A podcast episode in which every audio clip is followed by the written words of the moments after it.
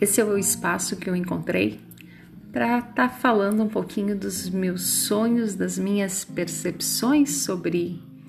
leituras, sobre músicas, sobre artigos que falem sobre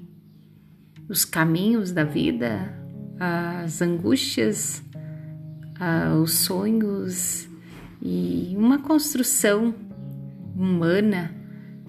regada à alegria, ao prazer de refletir e à arte de unir pessoas para um propósito.